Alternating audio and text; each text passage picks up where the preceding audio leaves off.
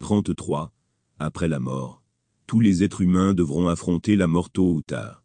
Ils laisseront le monde derrière eux pour ne jamais y revenir. Devant eux sera l'au-delà. Ils n'auront d'autre choix que d'entrer dans ce nouveau monde. Le jour du jugement approche à grands pas. Ce jour-là, chaque âme apparaîtra telle qu'elle était réellement. Tous les voiles qui cachent la vraie nature d'une personne dans le monde disparaîtront. Les belles paroles ne serviront à rien pour cacher cette vraie nature. Dans ce monde, une personne égoïste peut apparaître comme une personne pieuse. Celui qui a soif de gloire peut se présenter devant les hommes comme un porte-étendard de la vérité. Celui qui place l'intérêt personnel avant tout dans son travail peut, par un discours intelligent, tromper les gens en leur faisant croire qu'il sert la cause de la vérité de manière désintéressée. Mais la mort est l'événement dans la vie de l'homme qui révèle que toutes ses prétentions sont fausses. Dans le monde après la mort, tous ces voiles disparaîtront. L'homme apparaîtra tel qu'il est réellement pour lui-même, et aussi pour les autres? 34. Amené devant Dieu. La mort n'est pas la fin de nos vies, c'est le début de notre vraie vie.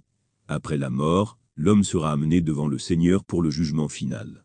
L'homme a de nombreux soucis en ce monde, mais après la mort, il ne se souciera que d'une seule chose, échapper à la colère de Dieu.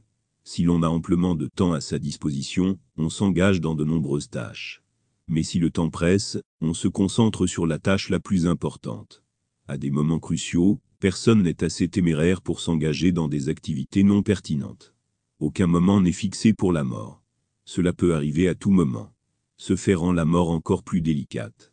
D'abord et avant tout, nous devons communiquer aux autres les dangers que la mort nous réserve. Nous devrions informer les gens sur le thème du demain, avant qu'il ne soit sur nous.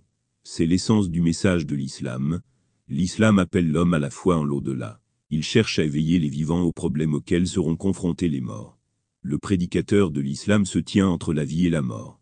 Alors qu'il est encore sur terre, c'est comme s'il avait déjà vécu la mort, et pouvait ainsi informer ses semblables de ce qui se trouve au-delà de la tombe. 35. La plus grande calamité, la plus grande calamité, qui afflige notre monde est qu'un million de personnes meurent chaque jour. Personne ne sait, de ceux qui sont vivants aujourd'hui, qui seront morts demain.